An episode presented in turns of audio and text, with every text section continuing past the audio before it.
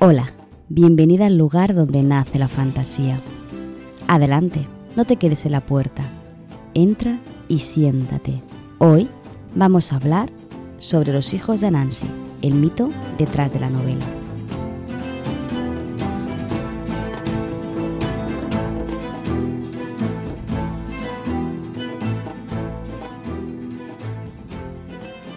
Al habla la Tati del futuro. Este programa se grabó más o menos hace por lo menos un mes a fecha de, cuando se publique. Y en este tiempo han habido varios cambios que, bueno, que sí, que van a afectar de forma significativa al podcast.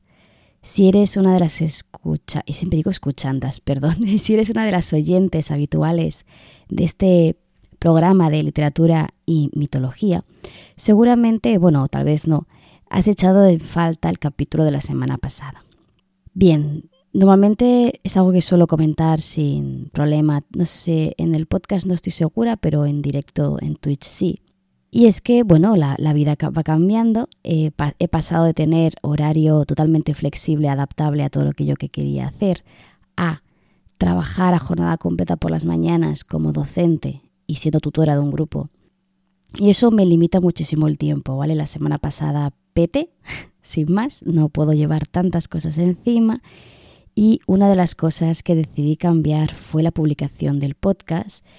Debo serte franca y me planteé el pausar el podcast, que no cerrarlo, ¿vale? Pero sí pausarlo durante meses hasta que me volviera a adecuar un poco al, al ritmo de trabajar a jornada completa, preparar unas oposiciones, y todo eso. Pero quiero intentar algo a medias, ¿no? del todo o nada, ¿no? que es en lugar de hacer un capítulo semanal, pasarlo a que sea quincenal. Esto es algo que ya he dicho por redes, que ya los primeros que se enteraron fueron eh, las suscriptoras de la newsletter, ¿vale? Porque siempre son las primeras a las que se lo cuento todo. Bueno, aprovecho para decirte que se puede suscribir más abajo y todo eso, ¿vale? Así que vengo a decirte esto, que van a haber capítulos quincenales en lugar de semanales, volvemos otra vez a los orígenes del podcast, que al principio ya era así. Y va a pasar exactamente lo mismo con los directos. Yo voy a seguir grabando los capítulos en directo, pero en lugar de tenerme cada, cada viernes, me tendrás cada dos viernes, igual que, bueno, ahora del capítulo que grabé hace un mes, me despido diciendo hasta el próximo martes, pero en realidad es dentro de dos martes. ¿Vale? Y, bueno, ya está, solo eso. Te agradezco muchísimo tu apoyo, que estés aquí escuchándome, que le des a me gusta como siempre haces, o muchas de vosotras me dejáis comentarios, tanto en las plataformas de podcasting desde las cuales escucháis, o directamente en Twitter, enviándome correos, o, o dejando un comentario en mi página web. Os agradezco muchísimo este apoyo porque es por vosotras que estoy siguiendo con el proyecto adelante y no lo dejo parado y estancado. Así que bueno, vamos a dejar que hable la Tati del pasado y que os cuente un poquito sobre Nancy. No sé si recordarás que el verano pasado te traje un capítulo de estos de listas que hago de tanto en tanto sobre 15 audiolibros que podías leer gratis en Amazon utilizando un, un truco para conseguir tener tres meses el Audible gratis. Y yo eh, quise aprovechar lo máximo posible esa, esa ocasión de poder acercarme a literatura de calidad de forma gratuita y legal. O sea, y legal, ¿vale? que no se me malinterprete. y eh, de hecho te traje una lista con varios de esos 15 libros, me leí tres.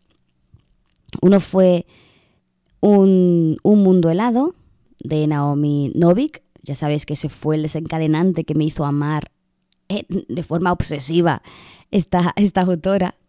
Y la tercera obra que leí es precisamente Los hijos de Nancy de Neil Gaiman. A mí me pasa algo con Gaiman y es que no me termina de convencer. Me he intentado leer varias cosas suyas, me he leído Neverwhere, lo pronuncio fatal, ¿vale? Tenlo en cuenta, mi nivel de inglés es el que es. También intenté leer American Goods, pero me quedé... No llegué ni al 25% de la novela porque no podía más, me parecía muy tedioso. Y Los hijos de Nancy, si me lo he acabado, es por dos motivos. El primero, porque tiene un fondo mitológico muy interesante y mucho más ligero que American Goods. Y por otro, porque era un audiolibro. Me refiero, estaba conduciendo en el coche, o sea, obviamente, ¿dónde, voy a conducir si no es en el coche? Y eh, era mi entretenimiento. Así que, eh, por unas cuestiones más logísticas, pues lo dejaba sonar en vez de parar el audiolibro y buscar uno nuevo mientras estaba conduciendo. Así que lo primero que quiero decirte en este capítulo es que no te tomes este contenido que te traigo como una recomendación de la novela. Porque Los hijos de Nancy a mí personalmente no me ha gustado nada. Lo único llamativo es eh, la mitología africana que trae como marco sobre el que construye su novela. Me parece que es súper interesante cómo presenta a los personajes divinos y, y ciertos espacios que son un poco oníricos, pero que representan muy bien la forma de entender el mundo según esta mitología. Pero el resto es horrible, o sea, mm, obviamente si te gusta la novela o no es totalmente subjetivo, pero es que tiene, tiene demasiadas características negativas desde mi punto de vista. La historia que narra es muy simple, muy llana, hay, hay, un giro bastante interesante hacia el final, pero que cuando te acercas a él ya lo puedes predecir. Y los personajes son bastante... A ver, son muy particulares, están bien trabajados, lo sabes diferenciar perfectamente el uno del otro, pero no sé cómo explicarte esto. Hay a veces que cuando lees una novela tienes la sensación de que es demasiado masculina. No sé si me, entiendes a lo que me refiero. En este caso en concreto, si me paro a analizar un poco para entender por qué tengo esta sensación, y es que toda la historia gira alrededor de personajes masculinos. Tenemos a Nancy, los hijos de Anansi, y luego tenemos una serie de antagonistas o personajes secundarios masculinos que actúan de forma eh, más importante o menos, o son simple marco, y luego tenemos a las, grandes protagonistas, a las grandes mujeres, que son personajes que a diferencia de ellos no tienen ni historia propia, ni tienen tampoco una trayectoria, me refiero. Aparecen dos mujeres que son principales, que son la novia de y la amante de, y luego sí que aparecen tres brujas, no, cuatro brujas, que son personajes muy interesantes porque te muestran una forma de hacer magia muy particular, que es súper interesante pero el resto se queda ligado a ser la alguien de otra persona. ¿no? no tienen una trayectoria, unos deseos, simplemente su, las, dos, las dos mujeres que aparecen son para ser el interés romántico de los protagonistas. Y luego están las, cuatro brujas que son las únicas que a lo mejor tienen un poquito de, importancia en la trama desligada ¿no? de, de ningún varón. Por eso creo que esta novela seguramente a otra persona le pueda resultar interesante o, en el que se pueda sentir identificado de alguna forma, pero es que los personajes femeninos que aparecen aquí son simples, están mal trabajados y no, no sé, no me siento identificada con ellas ni tampoco con las motivaciones de, de ellos. ¿no? O sea, el protagonista, la trama principal, va alrededor de que el protagonista tiene una vida de mierda y es una persona muy aburrida y está centrado en la rutina y que llega su especie de revelación en el que se, da cuenta de que es el hijo de Nancy y esto con ciertas cosas hacen que su vida cambie, pero de forma muy caótica, ¿no? Y tiene pues que adaptarse a esta situación. Entonces, claro, la, premisa de este personaje protagonista pues tampoco me llama especialmente la atención porque no tiene una motivación demasiado interesante, eh, tiene, sí que tiene un giro chulo el personaje, eso es verdad, pero no termina de convencerme. Entonces, eh, no quería hacer un capítulo hater de la novela sin más, porque, eh, porque ¿para qué, no? Porque es perder tiempo para, para nada. Lo que sí que quería hacer es pues sacar algo bueno de la lectura. Vale, no me ha gustado demasiado el libro, es corto, es breve, es ligero, es fácil de leer, bueno, fácil de escuchar en mi caso. Pero una cosa buena que sí que tiene es el marco alrededor. Me ha encantado porque a medida que te explica la historia de los personajes en el presente, también te explica la historia del, padre, de Anansi, y, te explica algunas leyendas, te explica cómo interacciona con los otros dioses, te explica su carácter, su forma de ser y todas las bromas y trastadas que les hace a distintas criaturas y a distintos dioses. Y he pensado, oye, mira, esta novela a mí me parece mala.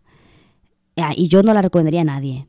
Pero hombre, lo bueno que tiene la novela, que es la parte mitológica, hombre, podemos aprovecharla, ¿no? Entonces te la traigo un poco así, haciendo la broma, para que no tengas que leerte el, libro para poder disfrutar de, esta historia.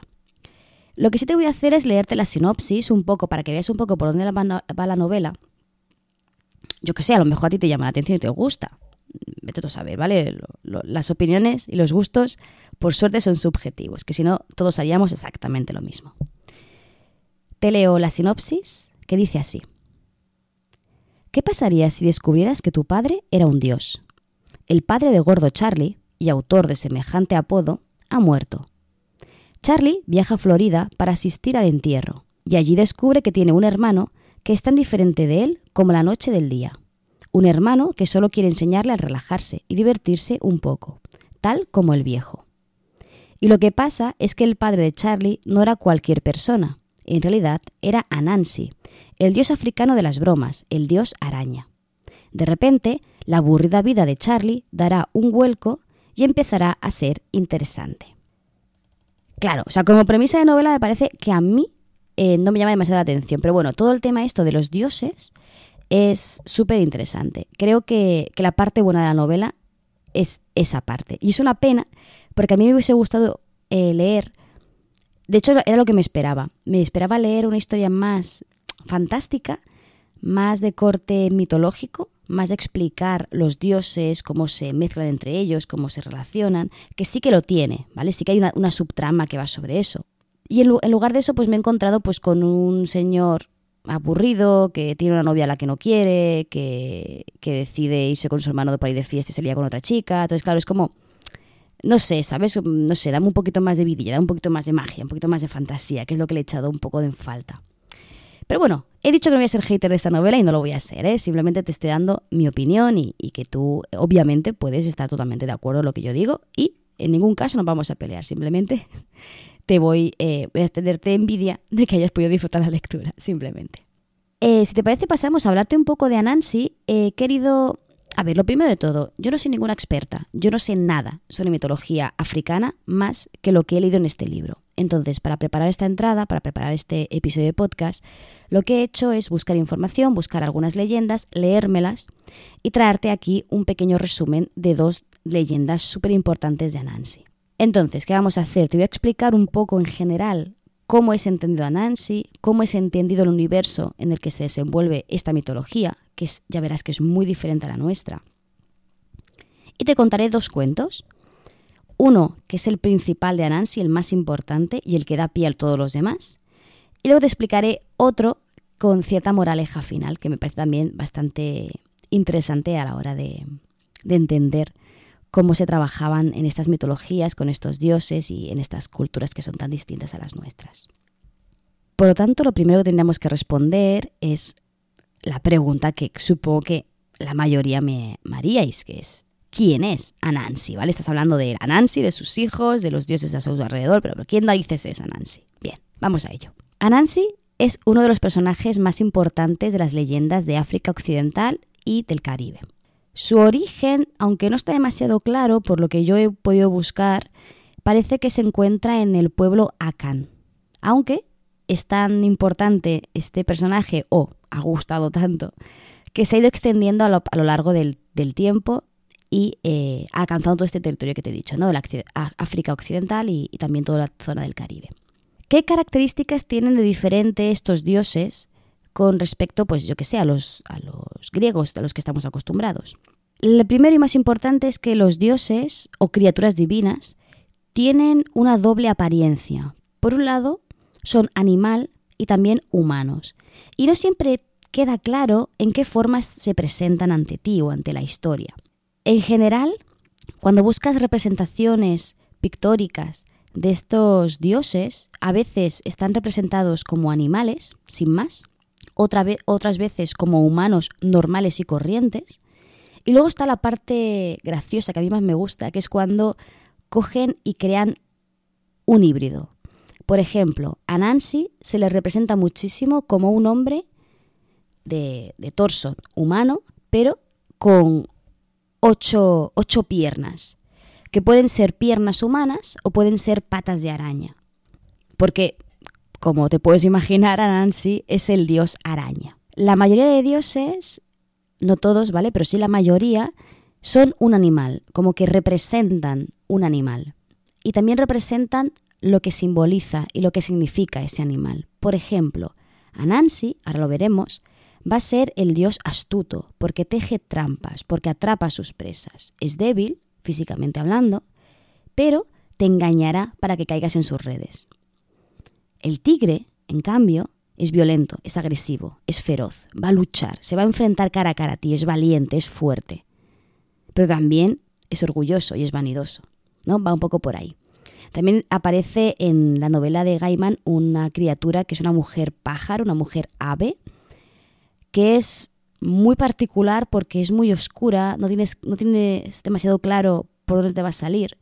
Y tienen eh, una relación con la araña particular, porque claro, los pájaros comen arañas, ¿no? Entonces, em, la relación es interesante porque el dios no es más dios, o sea, aunque sea, un dios, no deja de ser animal y como animal tiene una reacción visceral, natural, ¿no?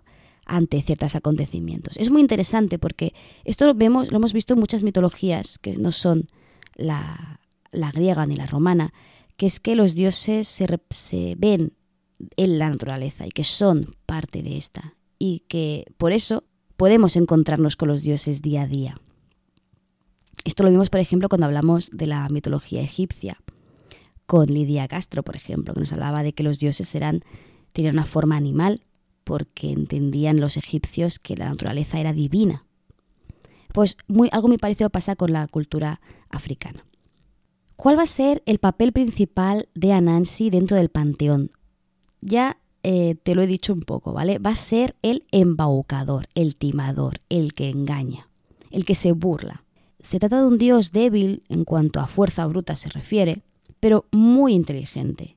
Tiene mucho carisma, es capaz de engañar a casi cualquiera y además es amante de la música y de las bromas. En general se le, se le suele representar bailando, bebiendo o consumiendo otras sustancias, además de engañando a, distintos dioses. En todos los mitos que aparece Anansi aparece engañando o intentando engañar a algún dios. No siempre lo consigue, ¿vale? Que esto también es muy importante. Anansi además es hijo de Niame, que es el dios del cielo, o uno de los reyes, de los dioses reyes más importantes, por así decirlo, simplificándolo mucho.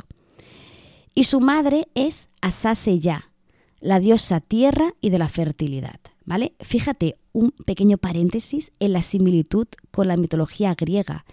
El, el, cielo y la tierra son mujer y marido, o sea, mujer y marido, o al menos están, eh, han tenido hijos juntos, ¿no? Con, con esta visión tan, tan bonita de, de, ver el horizonte y darte cuenta de que el cielo siempre está tocando de alguna forma la tierra y que la tierra como es tierra es también fertilidad. Se me parece maravilloso encontrar estos lazos de unión en mitologías que son tan distintas. Si seguimos con la familia de Anansi, Anansi se casó con una diosa que va a recibir distintos nombres dependiendo de en qué fuente o a qué pueblo le preguntes. El que he visto más extendido es el nombre de Aso, aunque también puedes ver que se refieren a, ella de una forma muy tonta, que es señora Anansi o señora Araña. Y también en algunos contextos se la llama Shi María.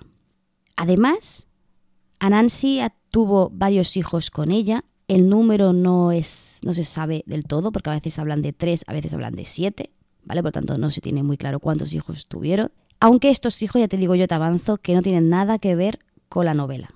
¿Vale? O sea, los hijos de Anansi en la mitología no se les conoce demasiado. Bueno, luego te hablaré de uno en concreto que sí que tiene una participación importante en un mito, pero del resto es bastante ambiguo, no queda claro. También tiene mucho que ver el hecho de que Anansi sea un personaje mitológico que abarque mucho territorio, que haya muchas versiones de sus historias y que por lo tanto pues a veces dicen tres, a veces dicen siete, a veces dicen cuatro. Entonces depende muchísimo de la fuente a la que vayas. ¿Cómo tienes que imaginarte a este dios? Me refiero, este dios a veces es una araña, a veces es un humano completo, entero y normal, a veces es de mitad y mitad. Claro, la familia te la imaginas de una forma parecida. Y esto es algo, diferente, o sea, algo diferente a nuestra mitología normal. Nosotros los dioses griegos nos imaginamos como humanos, simplemente poderosos y muy guapos, ¿no? Excepto pobre Festo, el resto eh, son así. En cambio, en la mitología africana los dioses son salvajes, son primitivos y son mitad humano, mitad animal. Cuando aparecen en, los, las leyendas que te cuento no aparece ninguna referencia a esto, pero sí que he leído algunas otras leyendas en las que tal dios va a la casa de otro y allí se encuentra a todos los, por ejemplo, hay una, una leyenda que Anansi va a la casa del tigre y allí está el tigre con su mujer y con sus hijos. Entonces, claro, no te los describe, pero hablan de ellos como tigres. Entonces, ¿qué son? ¿Tigres 100%? ¿Son hombres, mujeres, niños tigres? En plan hombres lobo. ¿sabes? O sea, es, es muy ambiguo y yo me imagino pues que ellos sabrán perfectamente cómo eh, son sus dioses, porque los tendrán bien imaginados, ¿no? Pero al leer desde la mirada occidental eh, es, resulta bastante curioso porque no sabes muy bien cómo, cómo imaginar a esta divinidad. Y este es Anansi, pero bueno, este Anansi y no te he dicho nada de él en realidad. Vamos a ir a la historia más importante de Anansi, que es la, que lo convierte en el dueño, el señor, el dueño y el amo de todas las historias. Porque una de las cosas más importantes de Anansi es que es él quien teje las historias, los cuentos, todos los cuentos que tú puedas contar, aunque te lo estés inventando tú misma, en verdad, antes lo ha tejido Anansi. ¿Vale? Esa, esa es la característica de, de este Dios tan, tan particular. ¿no? Todas las historias, todo lo que es invención, todo lo que es inventiva, procede de alguna forma siempre de él. Esta interpretación de que teje las, las historias obviamente viene un poco por el símbolo de la telaraña, que, como te he dicho antes, por un lado hace referencia a la capacidad que tiene Nancy de cometer los distintos fraudes, engaños que va a llevar a cabo los distintos mitos en los que participa, pero también hace referencia a hilar, a tejer todas las historias. En un inicio cuenta la leyenda que en el mundo no existían las historias, no habían historias. Y esto era porque Niamé, que era el dios del cielo y también padre de Anansi, las guardaba bajo su poder y no permitía que nadie las pudiera poseer ni tampoco divulgar. Muchos héroes y criaturas de distintos reinos habían intentado comprar el dominio de estas historias, intercambiar con Naimé algo de gran valor, de gran poder, para que les cediera estas historias. Pero Naimé siempre se negó a venderlas. Hasta que llegó a Nancy, obviamente. Y aquí pasa lo que siempre pasa con todas las historias de Nancy, que es que la mayoría de dioses cometen un primer gran error cuando a Nancy les propone algo que parece inofensivo, y es subestimarlo. Naimé no le niega a su hijo la posibilidad de hacerse con las historias, sino que le propone un precio totalmente desorbitado para eh, decirle un no, ¿no? En vez de decirte no te vendo este chicle, te, te, dice te lo vendo por un millón de euros, en ese sentido, ¿no? ¿Qué es lo que le pide Naimé para cederle el control y el dominio de todas las historias? Le va a pedir que le traiga ante él a cuatro criaturas, a cuatro monstruos muy peligrosos. El primero va a ser Onini, la gran pitón. El segundo van a ser los avispones Moboro. El tercero, ya que ya empieza a ser mucho más peligroso, va a ser Osebo, el leopardo. Y por último, el hada Moatia. Niaime daba por hecho que su hijo se iba a negar porque es algo del todo imposible. Pero Nancy no solo acepta el trato, sino que le sube la apuesta no solo le traerá estas cuatro criaturas peligrosas, sino que entregará a su propia madre junto a las cuatro feroces criaturas. Cuenta la leyenda que antes de esta no existía ninguna historia, ¿no? Como te he dicho antes. Pues a Nancy, a través de este cuento, las libera todas. Y esto, aunque sea un poco paradójico, ¿vale? Porque, porque no deja de serlo, explica un poco cómo se supone que esta historia es la primera de todas la historia de cómo Anansi libera las historias es la primera historia que da pie a que el resto puedan haber existido y se puedan divulgar. Como ves, es una forma de entender la realidad un poco distinta a la que estamos acostumbrados, ¿eh? Como te he dicho. ¿Cómo lo va a conseguir Anansi? A ver, ya te lo he dicho, es un dios embaucador. Así que va a utilizar su astucia, sus artes para el timo, para eh, llevar a cabo una serie de artimañas para conseguir engañar a estas cuatro criaturas. Empieza en orden, ¿vale? Empieza con Onini, la gran pitón. Para lograrlo, le va a pedir ayuda y consejo a su esposa. Trazan un plan entre los dos y salen al exterior cerca de donde está, saben que está la pitón y fingen discutir sobre el tamaño de la bestia. La mujer va a alegar que la pitón, la famosa pitón, es más pequeña que una rama de bambú, algo que obviamente es totalmente falso. La serpiente, como te puedes imaginar, se escucha esto porque está a su lado y se acerca. Entonces a Nancy le pide ayuda para poder demostrarle a su esposa que es él quien tiene la razón, que Onini es la pitón más grande de todo el universo, de todo el mundo. Y Onini obviamente accede en parte por, por orgullo. Es en ese momento en el que Dios Araña le pide, y dice, mira, aquí eh, acabo de talar un tronco, o depende de si no es un tronco o es una rama, ¿vale? Depende un poco de, de donde lo leas. Vamos a medirte, entonces enróllate alrededor de la rama tantas veces eh, como puedas para poder medir tu tamaño. Así que la pitón, como una tonta, empieza a enrollarse alrededor de la rama para supuestamente medir su tamaño y a Nancy, de forma disimulada, le va atándola al tronco hasta que queda totalmente inmovilizada. Conseguida la pitón, coge a Nancy, se la lleva hasta su padre, hasta el cielo.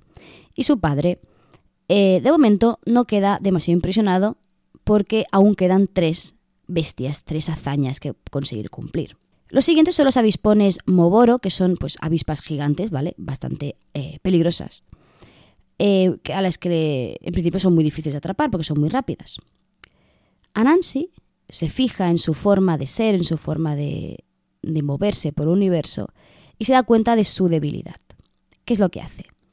Va a hacer caer agua encima de, estas, de estos avispones para que se crean que está lloviendo, al mismo tiempo que deja una calabaza que él mismo ha vaciado por dentro y, les, y se las cede, ¿no? En plan, ay, pobres, quedaos en mi calabaza mientras, mientras está lloviendo, así no se os mojan las alas. Las avispas entran dentro de la calabaza de Anansi y Anansi tapa la calabaza. Y se lo llevará de nuevo a su padre. Que el padre ya empieza a tener la mosca un poco detrás de la oreja, en plan, me cago del niñato este, que ya ha conseguido dos, dos de mis hazañas. Ay, me cachis. Pero bueno, ahora toca el leopardo. El leopardo osebo es una bestia feroz, agresiva, sanguinaria, que no va a dudar en atacar violentamente a cualquiera que intente echarle, echarle el lazo, ¿no? Literalmente, con la telaraña. Y de hecho Aransi se da cuenta de que no es rival para Osebo, no puede luchar contra él. Pero es que Anansi no suele luchar. Anansi es más de huir o más de engañar. ¿Qué es lo que va a hacer? Anansi va a, crear, a cavar un pozo y va a tender una trampa al leopardo. El leopardo caerá en este agujero y eh, le pedirá ayuda. ¿vale? Eh, Anansi se va a fingir que no tiene ni idea de quién ha hecho ese agujero va a, encontrarse por sorpresa al leopardo en el agujero y le va a fingir ayudar. ¿Vale? Recuerda que el padre de Anansi le pide que le traiga en persona a los animales frente a él. El leopardo, de momento, está atrapado en un foso. Si sale de ahí sin más, pues se irá. Y Anansi no es suficientemente fuerte, fuerte como para agarrarlo, inmovilizarlo y llevárselo. Simplemente tiene un agujero. Bien, Anansi dice, ay, sí, claro, te ayudo, no sé qué le, lanza unas ramas para que pueda subir por ellas, para que pueda eh, salir del agujero y justo cuando el leopardo empieza a subir y se agarra a estas ramas, a Nancy, usando rápidamente la telaraña de la que dispone, lo ata a las ramas y se lo lleva a su padre agarrado en las ramas, ¿no? inmovilizado también para que no pueda hacerle daño. Y aquí tenemos como eh, Anansi ya consigue tres de las cuatro bestias y queda solo la última que aunque se llame hada, en realidad es la más peligrosa de todos, porque a diferencia del leopardo que es fuerte, agresivo y vengativo, y digamos que su dominio es más la fuerza física, el hada es astuta y es inteligente. Y esas son más difíciles de, de engañar. Pero Anansi hace algo que hace con todos a los que intenta engañar, y es que la observa. La observa y descubre cuál es su debilidad. ¿Vale? La hada, que se llama Moatia, siente una debilidad, le encanta comer pasta de ñame. Conociendo esto, Anansi empieza a fabricar una muñeca con la que pretende simular ser humana, más o menos, ¿vale? Entonces crea una, muñeca con, bueno, depende del, texto, encontrarás un material o otro, ¿vale? Pero lo crea en principio con, goma, la viste como si fuera humana y la cubre de savia de, árbol, ¿vale? Que es bastante pegajoso, y le coloca en el regazo a la muñeca, una vez que ya está, ya está, ya está fabricada, la coloca en mitad de, este espacio, este espacio mm, mitológico, y le coloca un cuenco con pasta de ñame en su regazo. Y lo que va a hacer Nancy es esconderse, pero con las telarañas va a poder mover la muñeca como si fuera un títere. En este momento, pues pasa, pasa el rato y aparece el hada y se encuentra a la muñeca que cree una especie de humana y le pide si le deja comer de su cuenco. Y la muñeca asiente la cabeza, ¿no? Anansi tira de las cuerdas para que la muñeca asienta. Así que la helada come del cuenco, se atiborra, se lo come todo, ¿vale? Y cuando se despide de ella le dice muchísimas gracias por, por dejarle comer. Y en este momento la muñeca no se mueve, no le dice de nada, porque Nancy no mueve ningún hilo. Y el hada se mosquea. Yo soy un hada, soy una divinidad. ¿Cómo esta criatura estúpida no, no me está diciendo nada, no me está besando los pies? Y se vuelve a repetir. Y obviamente la muñeca no se mueve, porque Nancy no tira de ningún hilo. Sabe que la hada no solo le gusta la pasta de ñame, sino que también es orgullosa y vanidosa. Así que la respuesta inmediata va a ser pegarle un guantazo a esta muñeca por desobediente, por no honrarla como se debe. Y se le va a quedar pegada la mano a la muñeca. Así que, dejándose llevar por la ira, por, por, por esta vanidad estúpida, le va a dar con la mano que le queda libre un golpe y se va a quedar la segunda mano atrapada también al cuerpo de la muñeca. Y no tiene suficiente, tiene que darle una patada y el pie se le queda atrapado en la muñeca. Y luego da una última patada y debe caerse de culo porque se, también se queda atrapada en, en la muñeca. De esta forma, totalmente ridícula, Anansi puede llevar el hada frente a su padre.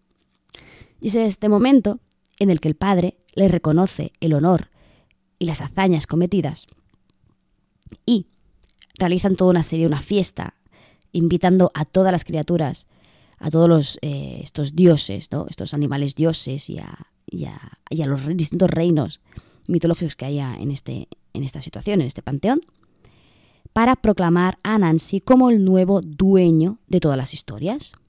Se cuenta que desde entonces es él quien teje todas las historias contadas y también aquellas que aún están por contar.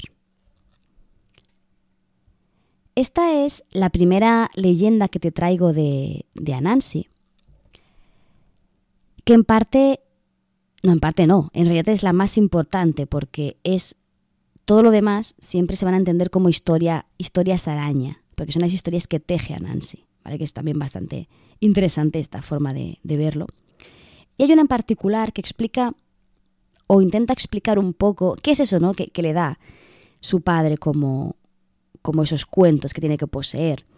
Y, explica también, hace una cierta moraleja sobre la sabiduría en el mundo y cómo se extiende esta a través de, este mito en concreto, ¿vale?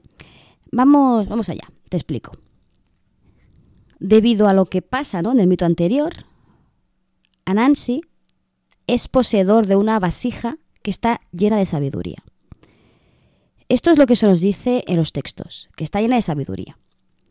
Claro, esto tiene muchísimas interpretaciones. Puede ser una caja estilo la caja de Pandora, ¿vale? Estilo el mito griego. O hay otra forma de verlo que me parece mucho más interesante y que creo que se ajusta mucho más al pensamiento de, esta cultura.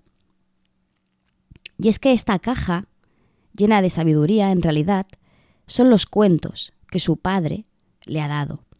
Porque en, muchas de estas culturas se entiende que a través de los cuentos, a través de las historias, es como se aprende. Es por ello, ¿no? Que Anansi, que tiene ahora todos los cuentos del mundo, posee todo el saber del mundo en esa pequeña vasija, en esa pequeña caja. Su padre le había indicado que debía compartir esa sabiduría con todo el mundo, pero Anansi decide guardárselas para sí y mantenerlas bien protegidas. Se describe cómo cada día abre la vasija y extrae de él un saber muy concreto, un conocimiento, que aprendía para sí mismo, pero que no compartía nunca con nadie. De hecho, empezó a darle la paranoia de que vendrían a robarle su saber, su conocimiento.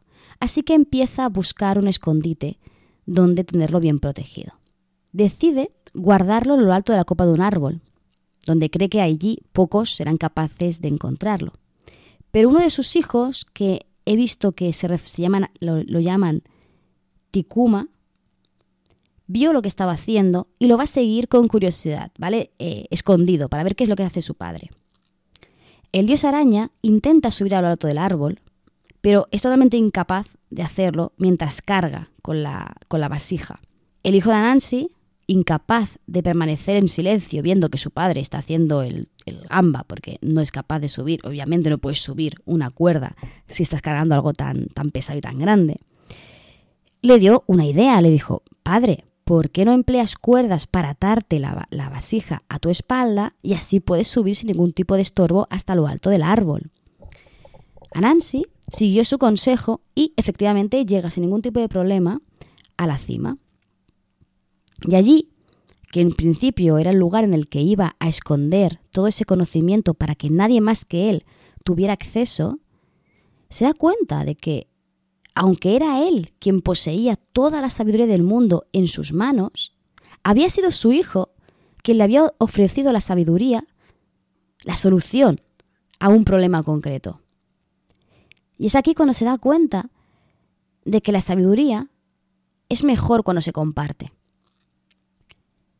Y en cuanto decide esto y se da cuenta de las palabras de su padre, la importancia de, de compartir los cuentos y compartir el saber, deja caer la vasija. La deja caer y al caer se rompe, se parte y se explica cómo el saber se expande se explica que se dispersa por un lado en el agua y por otro el viento lo arrastra y se lo lleva. Y cuenta, la, leyenda lo dice, lo dice de una forma muy bonita, que es, se dispersa hacia cualquiera que deseara un poco de sabiduría. ¿no? La idea, la moraleja que tiene esta historia es que enseña por qué todos tenemos un poco de conocimiento, pero nadie tiene todo el conocimiento del mundo. Y eso es todo por hoy. Quería traerte un poco una pincelada muy pequeña de una mitología a la que no estamos acostumbradas a, leer ni a escuchar. Y te quería contar estos dos cuentos que había leído tan, tan bonitos sobre, sobre Anansi. Bueno, bonitos, bueno, sí, interesantes. Sobre cómo se interpreta este personaje, cómo se entiende a Nancy y varios de los mitos más importantes alrededor de este personaje mitológico.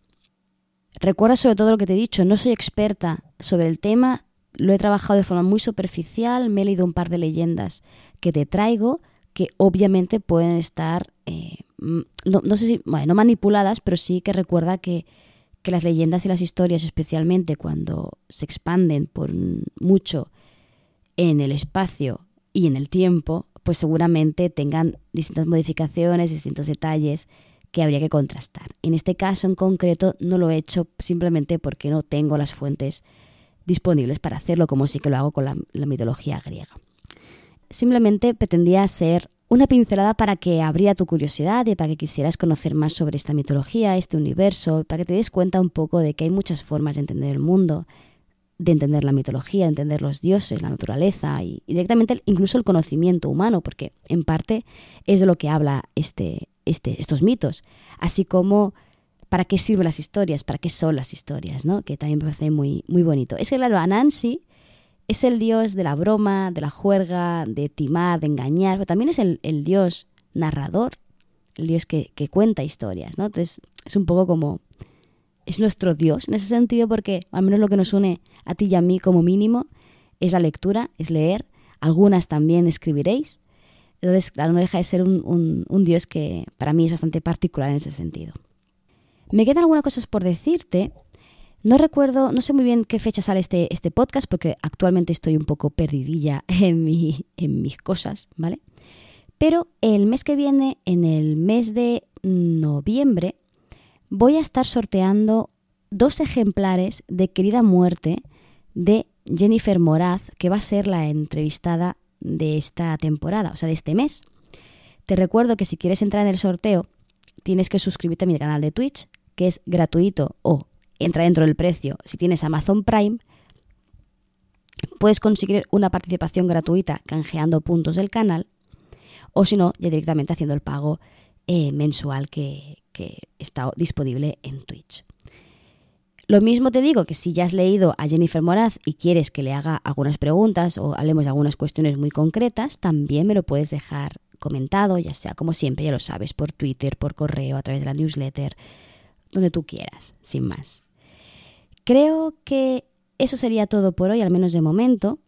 Espero que te haya gustado el capítulo. Creo que este es uno de los más caóticos, en el sentido que poco contrastados que he hecho hasta ahora. Era más para contar un cuento que, otra cosa. Y no sé, dime qué te pareció el formato, si te gusta, si no. Y, y vamos viendo a ver si traigo otros, otros capítulos de estos que son más. menos académicos, tal vez. A ver si, si te parece bien o seguimos con el formato habitual o un poco de todo, que creo, creo que esa va a ser la, la, tónica general, porque empiezo a conoceros bastante. Y ya está. Te recuerdo, como siempre, que nos escuchamos cada martes y que aquí, en este pequeño rinconcito de Internet, siempre, siempre, siempre vas a ser bienvenida.